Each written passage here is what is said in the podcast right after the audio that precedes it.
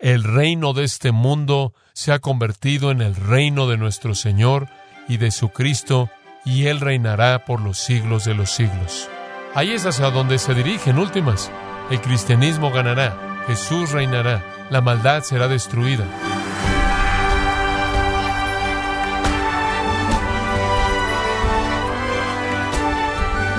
Le saluda su anfitrión Miguel Contreras, dándole la bienvenida a Gracia a vosotros con el pastor John MacArthur. Cuando usted emigra a otro país, debe adaptarse a aprender el idioma, las costumbres, las leyes, y debe obedecer las mismas leyes y sus líderes. ¿Cómo es ese proceso cuando es recibido en el reino celestial? Hoy, John MacArthur nos muestra que cuando se convierte en cristiano y su ciudadanía cambia, su lealtad ahora no es hacia las cosas de la tierra, sino al reino de Dios. Parte de la serie Las parábolas del reino, en gracia a vosotros. Esto va a ser como una, una lección de estudio bíblico, y voy a llevarlo en una situación de interpretación que necesita ser aclarada, porque yo creo que la parábola que vamos a ver el día de hoy, la parábola de la levadura, ha sido malentendida mucho. Veámosla. La parábola de la levadura en el versículo 33. Ahora ya hemos visto la parábola de la semilla de mostaza y hemos aprendido tres lecciones a partir de ella. El reino comenzará pequeño, se convertirá en algo grande y las naciones en últimas disfrutarán de sus beneficios. Pero ahora vamos a ver una lección muy parecida en la parábola de la levadura. Otra parábola les dijo, el reino de los cielos es semejante a la levadura, que tomó una mujer y escondió en tres medidas de harina hasta que todo fue leudado. Ahora, como siempre, nuestro Señor escoge sus parábolas a partir de la vida común, vida muy común. Como un niño creciendo, él habría visto a su madre haciendo esto muchas, muchas veces, haciendo pan. Y hacían pan usando levadura o masa ácida, como a veces es llamada. Y esto era algo común en el hogar. Usted toma una pila de masa que está toda preparada y ya amasada y lista y toma una parte de masa fermentada ácida de otra pila y usted lo coloca en esa nueva pila y eso fomenta y permea esa nueva masa hasta que leuda toda la masa y hace que se expanda. Y nuestro Señor habría visto esto, como todo el mundo lo habría visto muchas veces. Ahora la levadura es algo muy pequeño, muy pequeño, pero notará que está escondida en tres medidas de harina.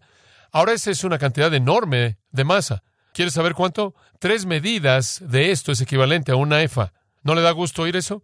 Y por cierto, no era raro para ellos preparar tanto pan, porque ese era el alimento esencial que comían y las familias eran grandes y los siervos en la casa y todo el mundo, entonces hacían grandes cantidades de pan. Simplemente como un comentario al margen, revisé esto cuando vi por primera vez tres medidas de harina. En cierta manera me sorprendió, digo, eso habría producido pan que habría sido una cantidad casi inconcebible. Y entonces regresé y encontré que cuando el Señor y los dos ángeles en Génesis 18 visitaron a Sara y Abraham, Sara hizo pan. ¿Sabe cuánto usó ella? Tres medidas. Y después fui a Jueces capítulo 6, versículo 19, y encontré en el caso de Gedeón que el pan fue preparado usando tres medidas, o un efa. Entonces, esta debía haber sido la receta común. Digo, si esa es la manera en la que Sara hizo pan para Dios, no es sorprendente que mantuvieron la receta, ¿no es cierto? Ahora, la gran cantidad de pan, creo yo, indica la inmensidad de la tarea que cumplía un poco de levadura. Es muy paralelo a la semilla más pequeña resultando en el arbusto más grande. Aquí usted tiene una pequeña medida de levadura, en últimas extendiendo su impacto y afectando a una cantidad inmensa de masa. Entonces, oh, por cierto, una mujer es usada ahí porque este era el trabajo de las mujeres. Los hombres están en el campo y las mujeres están en la cocina, o en ese entonces afuera, trabajando con el horno. Y así es como se dividían las labores. Y la levadura es un pedazo de masa fermentada, ácida, que viene de otra masa, y se han quedado con ella para que fermentara de alguna manera y actúa como levadura, causando que se leude el pan. Ahora, francamente, permítame tan solo añadir un comentario al margen. El pan con levadura es superior por mucho al pan sin levadura. ¿Estará de acuerdo con eso? El pan sin levadura es plano, duro, seco, no es algo que tenga buen sabor, el pan con levadura es suave, esponjoso, caliente. Es algo que sabe bien, ¿no es cierto? No quiero meterme mucho en esto, de lo contrario todos se van a ir. Pero aquí hay algo más que debe mantener en mente. La levadura influencia a una cantidad inmensa de masa. En segundo lugar, la influencia positivamente. Tiene un efecto positivo. Lo hace mejor y lo hace que sepa mejor. Tiene una buena influencia, en últimas, en la masa. Hace que el pan sea mejor. Otra cosa que vemos aquí es que ella escondió esto. La levadura tiene que ser insertada. No puede sentarse ahí en la cocina y gritarle al pan. Dios no extendió su influencia en el mundo al quedarse suspendido en una nube y gritar, ¿se da cuenta? La levadura tiene que ser inyectada, tiene que ser colocada dentro, y entonces comienza a permear, y permea y permea. Ahora esto era algo que todo judío sabría, todo mundo habría entendido. Esto no es muy difícil. ¿Cuáles son las lecciones? Es una historia muy simple, con lecciones muy simples. Y, sin embargo, quiero decirle algo, que hasta ahora, de todas las parábolas que he estudiado, la gente está más confundida en esta que en cualquier otra parábola.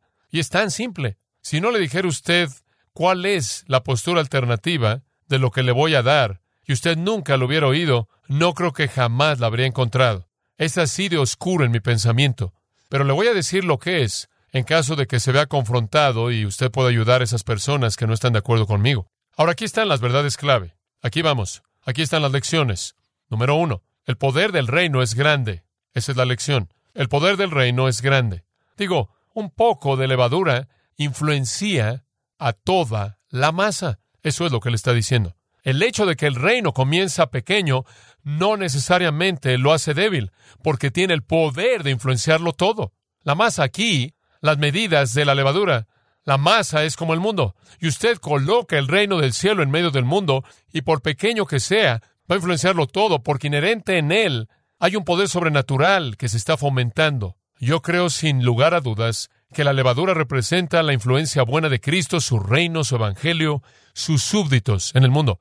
En primer lugar, creo eso por la manera en la que el Señor presentó las parábolas. Las primeras dos han hablado de la naturaleza del reino. Las siguientes dos, creo yo, de su poder para vencer la maldad que está presente. Ahora, algunas personas en este punto le voy a hablar a continuación de la otra postura más dominante. Algunas personas creen que la levadura significa maldad y que lo que la parábola está enseñando es que la maldad va a estar en el reino y va a permear el reino. Bueno, tengo varios problemas con eso. Problema número uno, no encaja con el orden de las parábolas. Ya hemos visto la maldad en el mundo en las primeras dos parábolas. Ahora estamos viendo el poder del reino para vencer eso. Entonces no es coherente con el patrón de nuestro Señor. En segundo lugar, el versículo dice esto. El reino de los cielos es semejante a qué? a la levadura. Ahora, si yo tan solo le preguntara, de manera simple y clara, ¿a qué se refiere la levadura en base a esa afirmación? ¿Qué diría usted? El reino de los cielos es como levadura, por lo tanto, la levadura se refiere a qué? Muy bien, clase, el reino de los cielos. Y realmente usted no tiene que ser una eminencia para entender eso. Y eso me parece ser bastante obvio, que el reino de los cielos es como levadura, lo cual significa que la levadura se refiere al reino de los cielos. Y tengo que creer, en ese sentido, que Él está viendo el reino de los cielos en su sentido bueno.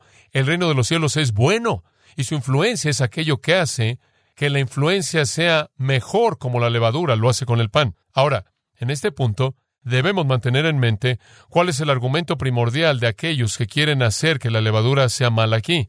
Y este es su argumento, que la levadura en el resto de los lugares que se usa en el Nuevo Testamento siempre se refiere a maldad. Por lo tanto, aquí Debe haber coherencia. Ellos dirán que Jesús inclusive la usa para referirse a maldad.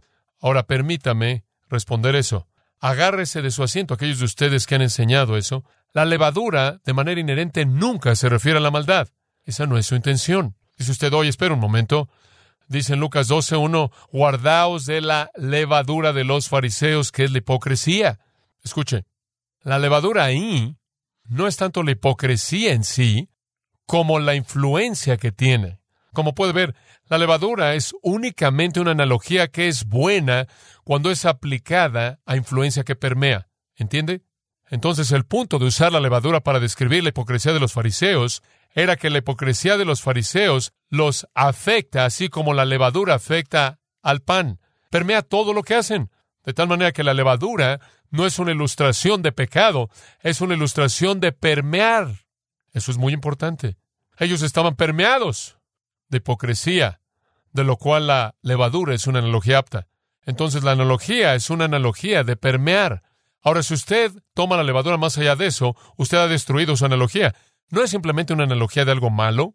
Ahora, cuando la Biblia quiere hablar acerca de algo que es malo, lo llama oscuridad o tinieblas, ¿verdad? Vemos esos términos para maldad. La ausencia de luz, porque eso en cierta manera es una definición estática de la maldad.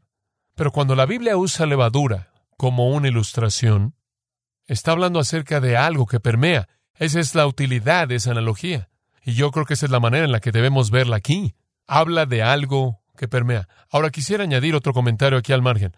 Y esto podrá ser útil. Esto quizás no lo verán algunos de ustedes, pero para algunos de ustedes puede ser útil. Usted no debe tomar analogías y hacerlas absolutas al punto de convertirlas en términos teológicos. En otras palabras, la levadura únicamente es una ilustración y no tiene un significado teológico absoluto. Usted no puede asignarle un significado teológico absoluto de tal manera que cada vez que usted tiene levadura, usted tiene pecado. Digo, eso es únicamente una analogía. Eso es solo una ilustración. Y usted realmente tiene muchos problemas cuando usted llega al Antiguo Testamento y usted llega a la fiesta de Pentecostés y todos los judíos son mandados por Dios a ofrecerle a Dios pan leudo. Ahora usted tiene un problema. Le están ofreciendo maldad a Dios, como puede ver. No puede hacer eso con una analogía simple o ilustración. Entonces tiene que ir más allá del término mismo. Su significado básico es permear. Esa es la analogía en su utilidad. Y conforme usted ve en el Nuevo Testamento es usada varias veces. Es usada de varios pecados, no solo hipocresía, sino de varias cosas. Es usada de legalismo en Galatas 5.9. Es usada de inmoralidad en 1 Corintios 5. Entonces podrá ser hipocresía, o legalismo, o inmoralidad. Podrá ser cualquier cosa que influencia, que permea. Esa es la razón por la que la levadura se usa. Es únicamente una ilustración de aquello que permea. Entonces, cuando usted llega aquí, usted no puede tomar la levadura y asignarle un significado teológico absoluto de maldad. Usted debe usarla como una analogía. Y es una analogía de aquello que permea. Y ahí tiene tanto derecho de usarse como una analogía de aquello que permea para bien, como una analogía de aquello que permea para maldad. Aunque nunca pudo haber sido usada de esa manera en el Nuevo Testamento como una analogía de aquello que es bueno. ¿Entiende lo que estoy diciendo? El Señor todavía puede usarla para eso. Entonces usted no puede usarla de manera extrema a partir de los otros usos. Ahora permítame darle otra razón del por qué. Acompáñeme a 1 Corintios capítulo 5. 1 Corintios capítulo 5. Y simplemente le voy a dar un principio que podría ayudarle a ver esto. Versículo 6. Pablo está condenando a la iglesia corintia por su pecado. Y usa una ilustración aquí de levadura. Él dice, ¿no sabéis, versículo 6, 1 Corintios 5, que un poco de levadura leuda toda la masa? Ahora eso simplemente es una afirmación proverbial. Ese es simplemente un dicho. Es una analogía excelente. Usted tiene un poco de influencia y eso va a echar a perder muchas cosas. Ahora tenemos una muy parecida que la Biblia no usa. Nuestra pequeña analogía es que una manzana podrida que pudre el barril. Nada más que nuestra analogía va más allá de eso, porque tenemos qué tipo de manzana, una podrida. Entonces influencia para mal. Pero levadura es neutral. Depende de cómo quiere aplicarla. La levadura realmente hace que el pan sea mejor, pero puede ser usada para hablar de cualquier cosa que en últimas influencia a una masa grande a partir de un comienzo pequeño una influencia que permea. Pero vea esto, ahora él aplica en el versículo 7. Así es como él usa la analogía. Limpiaos de la levadura vieja para que podáis ser una masa nueva. Ahora usted tiene aquí masa, ¿verdad? ¿Y de qué está hablando aquí? Él está diciendo, ahora eres cristiano. Son una nueva masa, ¿verdad? No coloquen levadura en esa nueva masa. Ahora, ¿de dónde vino esa levadura? Viene de masa vieja, ¿verdad? Entonces, cuando usted cocinaba pan en ese entonces, usted tomaba un pedazo, lo hacía a un lado, dejaba que fermentara y lo colocaba en ese nuevo. ¿Sabe usted lo que Pablo está diciendo? Usted es una nueva criatura en Cristo. No traiga nada de las cosas de la vida antigua que influencien esa vida nueva. ¿Ve usted lo que él está diciendo? Es una ilustración hermosa. Es la ilustración de continuidad. Corte la continuidad de lo que él está diciendo. Porque cuando usted hornea pan, usted hornea esta hogaza y toma un pequeño pedazo y comienza con el siguiente. Eso es lo que se llama. La gente que hornea pan habla acerca de comienzos, ¿no es cierto? Y ustedes simplemente, esto es, toman un pedazo del otro. Y él dice, córtale ahí, comienza aquí con una hogaza nueva. Y el versículo 7, porque Cristo nuestra Pascua es sacrificado por nosotros, así que guardemos la fiesta. Ahora le está hablando en términos espirituales, no con la vieja levadura de malicia, impiedad, las cosas de nuestra vida anterior, sino con pan no leudo. Ahora, ¿de qué está hablando? Hombre, todo judío que habría leído habría sabido. Cristo es nuestra Pascua. Bueno, ¿por qué habla de eso? Ahora escuche con mucha atención. De regreso en Éxodo capítulo 12, no lo busque, simplemente escuche. Dios dijo, van a salir de Egipto, los voy a sacar de Egipto, de la cautividad. Han estado aquí 400 años. Y cuando ustedes salgan, quiero que tengan una fiesta de Pascua. ¿Se acuerda de eso? Y el ángel de la muerte vendrá y la sangre en el dintel y demás, y ustedes estarán seguros. Cuando el ángel pase y demás, él va a pasar por alto, pero quiero que guarden una fiesta de Pascua para recordar que Dios en su gracia los pasó por alto, los libró en misericordia. Ahora, cuando usted guarda la fiesta de la Pascua, ¿usted usa qué tipo de pan? Pan sin levadura. Y usted guardaba esa fiesta por siete días. Pan sin levadura durante siete días. ¿Por qué? Bueno, Éxodo 12:39 habla del hecho de que tenían que salir apresuradamente.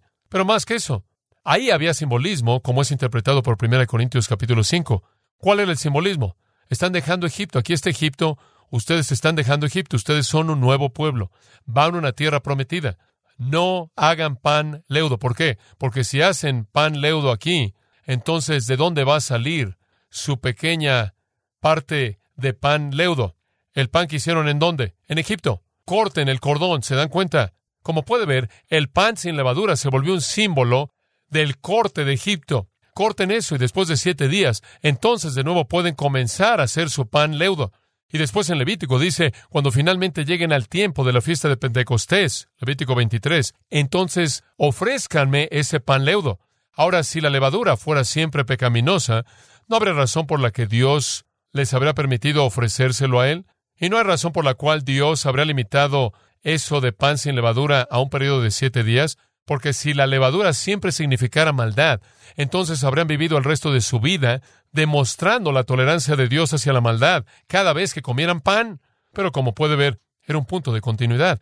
Y la razón por la que debían cortar ese proceso de levadura era para simbolizar que estaban comenzando de nuevo sin influencia egipcia. Y tuvieron dificultades con dejar Egipto, ¿no es cierto? Salieron al desierto, comenzaron a quejarse, queremos el ajo y las cebollas. Debieron haber olido algo horrible con las cosas que comieron en Egipto, pero querían regresar y tener todas las cosas que tenían en Egipto. Y el Señor quería cortar ese cordón, ¿se da cuenta? Ese era el punto. Ahora, cuando usted llega a 1 Corintios 5, usted entiende lo que él está diciendo. Ahora, en un sentido espiritual, Cristo es nuestra Pascua, ¿verdad? Él nos ha librado.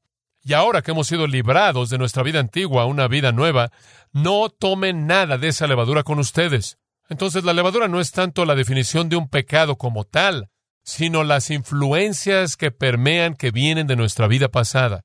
No influencie su vida actual con las cosas del pasado. Entonces, la levadura habla de esa influencia que permea. Y sabe una cosa, los rabinos solían tener dichos acerca de eso. Los rabinos solían hablar del hecho de que la levadura no necesariamente era negativa, sino inclusive positiva. Un rabino dijo esto, grande es la paz en que la paz es para la tierra lo que la levadura es a la masa. Como puede ver, lo usaban en un sentido bueno. Era proverbial y podía ser usado de cualquier manera. Quizás le ayudaría a saber algo más que es interesante. Cuando la hija de una madre judía se casaba, la madre le daba regalos. Y uno de los regalos que una madre le daba a una niña judía era un pedazo pequeño de levadura de la última masa que se hizo antes de la boda y la niña debía comenzar su primer pan en su nuevo matrimonio con ese pedazo que le había dado la mamá. ¿Qué simbolizaba eso? Simbolizaba que todo lo mejor, todo el bien, toda la bendición de esa familia debía ser llevada a la siguiente familia. El legado justo debía pasar a la siguiente generación y se simbolizaba en esa costumbre judía tan simple de darle levadura a la hija. Habla de continuidad en ese punto. Y todo lo que estoy diciendo es que la manera en la que la levadura es usada en la Biblia es muy amplia y es una excelente analogía de influencia que permea. Y entonces vemos que nuestro Señor la usa, creo yo, de esa misma manera aquí.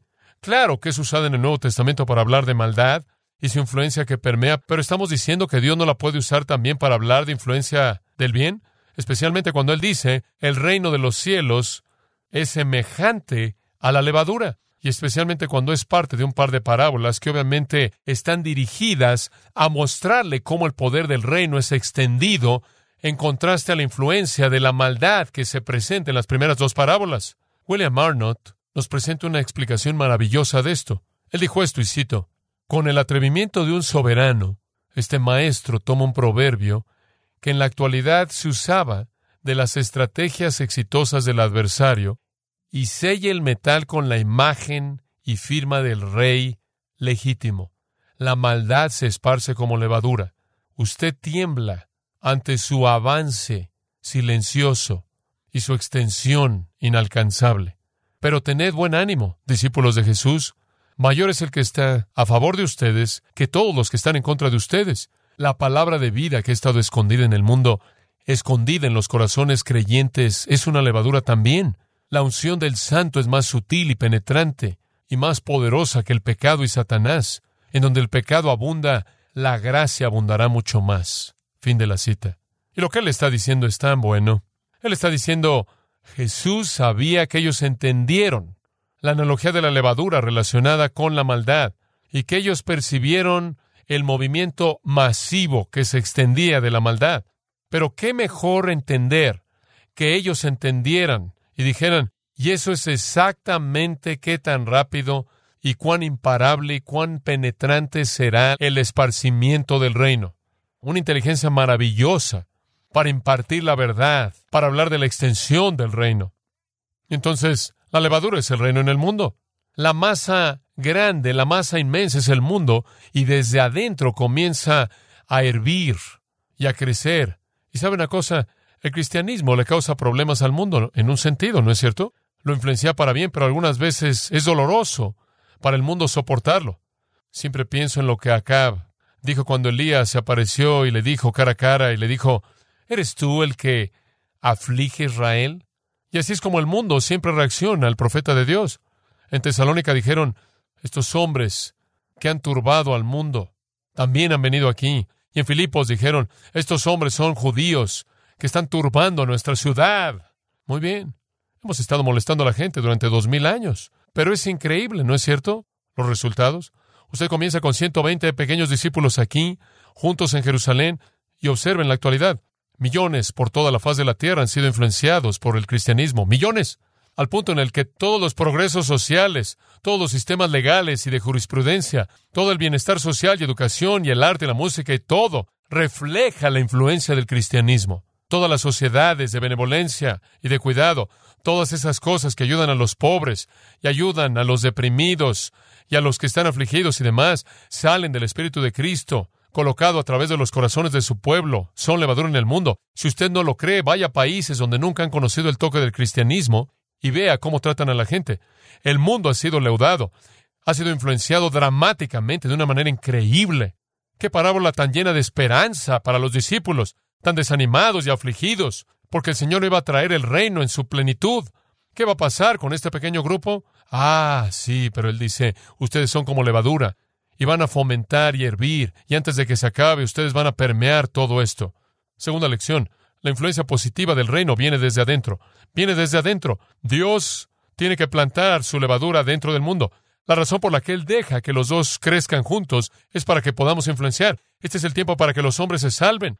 Este es el tiempo para que el cristianismo lleve a cabo su trabajo. El mundo, y usted no piensa de ello de esta manera, pero el mundo ha sido inyectado de vida eterna y está esparciéndose. Pienso en ese pequeño pedazo de levadura que fue plantado en la encarnación, ese pequeño bebé en Belén, ese pequeño pedazo de levadura que se hundió en el mundo y en últimas dominará el mundo.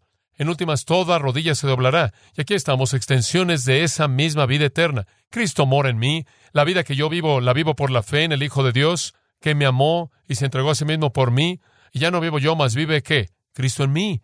La vida de Cristo en mí está en el mundo, leudando y leudando y leudando y la influencia se mueve y se mueve. Es increíble, desde adentro. No necesitamos una posición política para hacerlo. No tenemos que ser el presidente de los Estados Unidos. No tenemos que tener la organización del gobierno para hacerlo. No tenemos que tener leyes y armas y soldados que marchen y dominan el mundo con el cristianismo. No, no. Simplemente podemos comenzar a movernos a partir de un comienzo pequeño. Pienso en esa primer cinta que jamás se grabó, de una cinta a otra, dos pequeñas máquinas haciéndolas una tras otra, un comienzo pequeño. ¿Sabe una cosa? Antes de que el Señor regrese, dice en Mateo 24, 14, este Evangelio del Reino será predicado en todo el mundo. Se va a extender, va a continuar y va a permearlo todo. Y después, finalmente, nuestro Señor vendrá y establecerá su reino. Entonces, a pesar de los arbustos, a pesar de las aves que arrebatan la semilla, a pesar de el sol abrasador, la persecución, hay algo de tierra buena. A pesar de la presencia de la cizaña, el trigo está creciendo. Y con toda esta oposición mala, la semilla de mostaza crece y la levadura influencia. Realmente resume lo que nuestro Señor dijo. En Mateo 16, 18, Él dijo esto, edificaré mi iglesia y las puertas del Hades no prevalecerán contra ella. ¿No es eso algo que nos da confianza? Cristo está edificando su reino y vendrá el día cuando todo llegue a su clímax y es indicado en Apocalipsis y se lo leo. Y el séptimo ángel sonó y hubieron grandes voces en el cielo diciendo, el reino de este mundo se ha convertido en el reino de nuestro Señor y de su Cristo, y Él reinará por los siglos de los siglos. Ahí es hacia donde se dirigen últimas. El cristianismo ganará, Jesús reinará, la maldad será destruida, los hombres malos serán enviados al infierno eterno, y el reino vendrá en su plenitud eterna. Qué parábola tan llena de esperanza.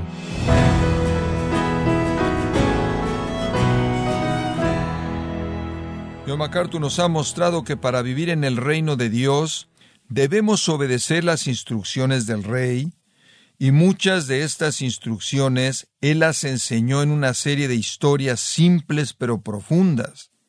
Esto es parte del estudio Las parábolas del reino, aquí en gracia a vosotros. Estimado oyente, tenemos a su disposición el libro Las lecturas diarias de MacArthur, en donde se nos ayuda a tener un conocimiento más profundo y una mejor comprensión de la verdad de Dios. Adquiéralo visitando gracia.org o en su librería cristiana más cercana. También puede descargar todos los sermones de esta serie Las parábolas del reino, así como todos aquellos que he escuchado en días, semanas o meses anteriores. Y recuerde, Puede leer artículos relevantes en nuestra sección de blogs, ambos en gracia.org. Si tiene alguna pregunta o desea conocer más de nuestro ministerio, como son todos los libros del pastor John MacArthur en español o los sermones en CD que también usted puede adquirir, escríbanos y por favor mencione la estación de radio por medio de la cual usted nos escucha en gracia a vosotros. Es importante conocer no solo el país y ciudad de donde usted nos escucha, sino también la radio. Para quienes contactan nuestro ministerio por primera vez, pueden solicitar una copia del mensaje de promoción sin costo alguno, un mensaje por oyente únicamente.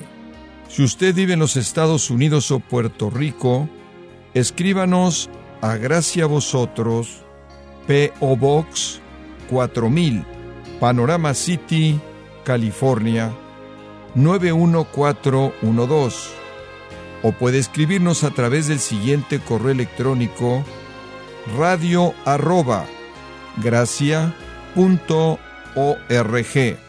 En nombre del pastor John MacArthur, de nuestra asistente administrativa Jessica Fonseca, así como del personal, Queremos darle las gracias invitándole para que nos acompañe en la próxima edición y juntos continuar desatando la verdad de Dios un versículo a la vez en gracia a vosotros.